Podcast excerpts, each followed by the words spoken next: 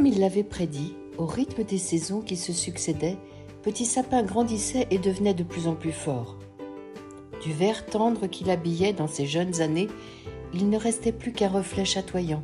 Ses épines dures et serrées étaient d'un vert profond. Sa voix elle-même avait changé, et lorsque le vent soufflait, ses branches se ployaient dans un murmure grave et mélodieux.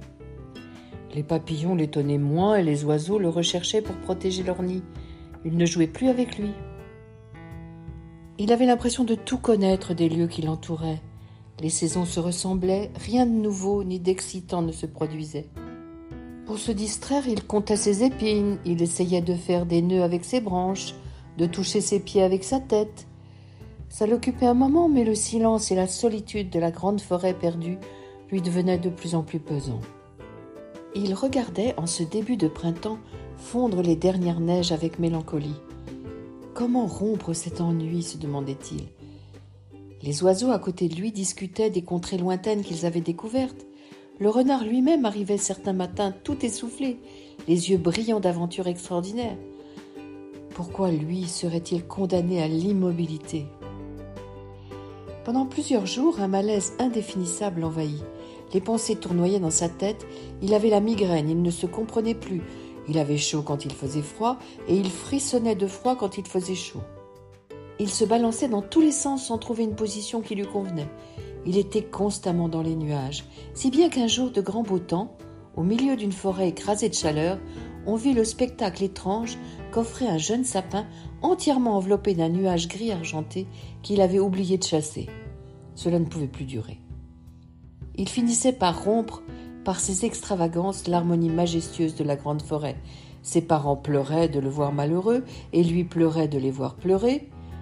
Quand il eut touché le fond du désespoir, une sorte de calme l'envahit, et de plus en plus clairement une idée se forma dans sa tête. Il fallait partir, oui, exactement, partir.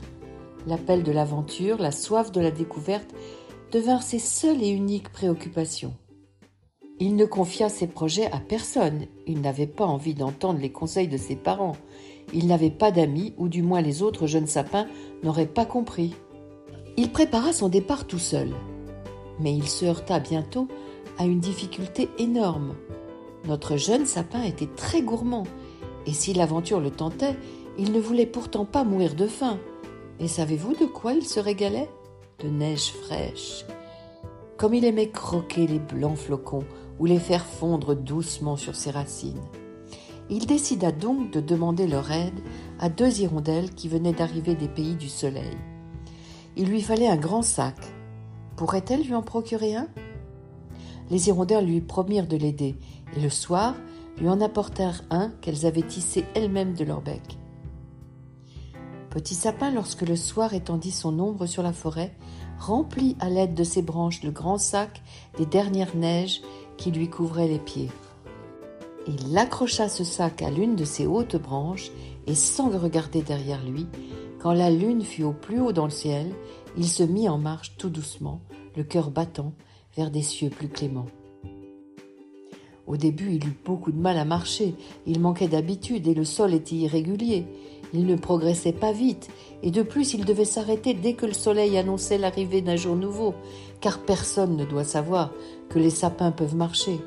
Les hommes ont décidé que les arbres sont immobiles, et cela les dérangerait beaucoup de voir le monde changer sans leur permission.